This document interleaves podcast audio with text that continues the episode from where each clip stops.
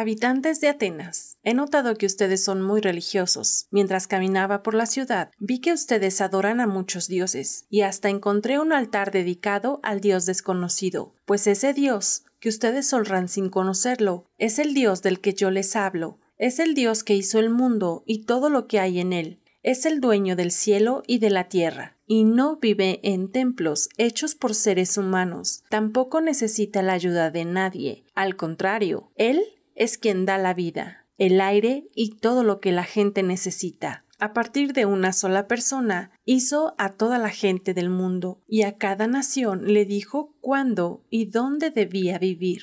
Dios hizo esto para que todos lo busquen y puedan encontrarlo, aunque lo cierto es que no está lejos de nosotros. Él nos da poder para vivir y movernos y para ser lo que somos. Así lo dice uno de los poetas de este país. Realmente somos hijos de Dios. Así que no es posible que Él sea como una de esas estatuas de oro, de plata de piedra. No hay quien pueda imaginarse cómo es Dios y hacer una estatua o una pintura de Él. Durante mucho tiempo, Dios perdonó a los que hacían todo eso, porque no sabían lo que hacían. Pero ahora Dios ordena que todos los que habitan este mundo se arrepientan y que lo obedezcan solo a Él porque Dios ha decidido ya el día en que juzgará a todo el mundo y será justo con todos. Dios eligió a Jesús para que sea el juez de todos y ha demostrado que esto es cierto al hacer que Jesús resucitara.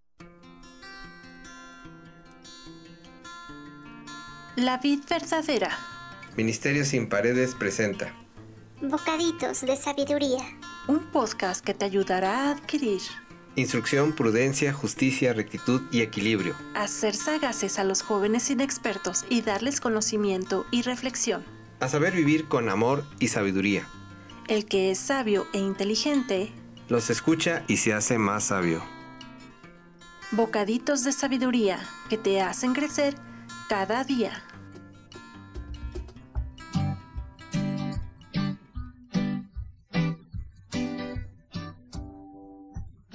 Hola, gracias por tu interés en seguir creciendo en sabiduría, estudiando la palabra de Dios. En el estudio de hoy nos hablará Agur. No se sabe casi nada de él en la Biblia solo que fue inspirado por Dios para escribir estos últimos pasajes de Proverbios. 31. Los dichos de Agur, hijo de Jaque, contienen el siguiente mensaje. Cansado estoy, oh Dios, cansado, oh Dios, y agotado. Soy demasiado torpe para ser humano, y me falta sentido común.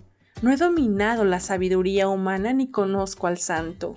Agur había estado estudiando mucho sobre muchos temas, pero principalmente sobre la palabra de Dios. Yo creo que al igual que él, a muchos nos ha pasado que tratar de entender a Dios o encontrar explicación de todo nos ha fatigado. Muchas veces yo quise encontrar un porqué y para qué de cómo funciona la vida y todo el mundo. Agur era una persona muy inteligente, pero sentía que de nada le servía tener tanto conocimiento y tanta inteligencia cuando se trataba de explicar las maravillas de Dios. 4. ¿Quién, si no sube a los cielos y desciende de ellos? ¿Quién retiene el viento en sus puños? ¿Quién envuelve los océanos en su manto? ¿Quién ha creado el mundo entero? ¿Cuál es su nombre? ¿Y el de su hijo? Dime, ¿lo sabes? Agur describe en forma de pregunta un poco de todo el poder de Dios, y aunque Agur nació muchos años antes de que Jesús viniera a este mundo, él sabía que tenía un hijo.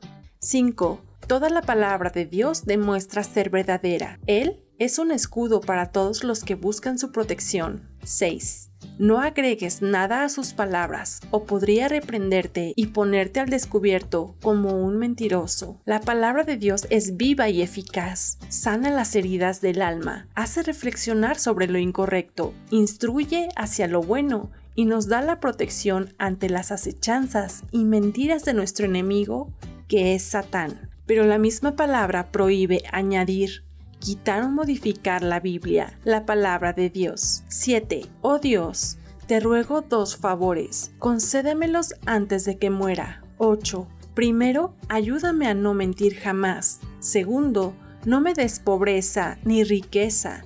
Dame solo lo suficiente para satisfacer mis necesidades. 9. Pues si me hago rico, podría negarte y decir, ¿quién es el Señor?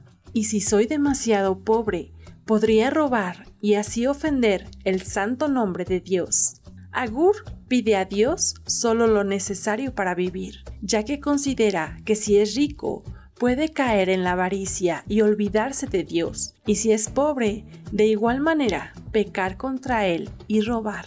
Debemos recordar lo siguiente que es muy importante. No debemos amar al dinero, debemos amar a Dios, amarlo de tal manera que nuestro amor hacia Él no dependa de lo que tenemos y honrar a Dios con nuestros bienes. Es importante resaltar que Agur era un hombre sabio que conocía la palabra de Dios y que meditaba en ella. Así nosotros debemos reflexionar acerca de lo que leemos y escuchamos. Así no será tan fácil que esa palabra pase de largo y quizá ni la entendamos. No solo se trata de memorizar y repetir y repetir, sino realmente poner en práctica todo lo que la palabra instruye. Algunas personas siguen tradiciones sin saber el origen, sin saber que no los escuchan y que Dios lo aborrece, como lo escuchaste en Hechos 17 en el intro. Esto hacían y hacen los habitantes de Atenas. La gente abraza esas costumbres o culturas por tradición e ignorancia, sin tener aún el entendimiento de que en muchas partes de la Biblia Dios advierte de no hacerlo pues hay consecuencias para todos los que practican y practicaron algunos durante toda la historia de la humanidad. En Jonás 2.8 dice que los que confían en vanos ídolos, su propia misericordia abandonan. No puede ser congruente que se le dé más peso o importancia a una imagen sin vida que al mismísimo Hijo de Dios, que vino en carne propia y que murió para que nosotros fuéramos perdonados por medio de su sacrificio. Te invito a leer Levítico 26.1, Éxodo 20 del 3 al 6, Jonás 2.8, Salmos 16.4, Isaías 45:20. Estos son solo algunos pasajes donde confirman lo que te acabo de mencionar. Recuerda que el conocimiento da poder, así que entre más leas, más conocerás cómo es el Dios creador del cielo y de la tierra, y también sabrás quién eres, de dónde vienes y hacia dónde vas. Esto fue todo por hoy. No olvides regalarnos un like y suscribirte si aún no lo haces. Mi nombre es Dulce Diana y hasta el próximo bocadito. Me dicen que soy loco porque tomo muy en serio un libro demasiado antiguo y lleno de misterios. Me dicen que no puedo tener que necesito algo concreto. Dicen que estoy loco, pues confío demasiado en algo que no he visto y que no ha sido comprobado. Me dicen que soy poco intelectual porque no entienden el secreto. No pueden comprender que yo te amo sin necesidad de verte. Que tengo tu palabra y que en ella encuentro toda la verdad. Pretenden que yo crea que este mundo solo se creó por suerte casualidad. Como no voy a creer si puedo verte en cada cosa? Tú caminas conmigo donde quiera que yo voy. Como no voy a creer si puedo sentir tu presencia? Que has sido tú que me sostiene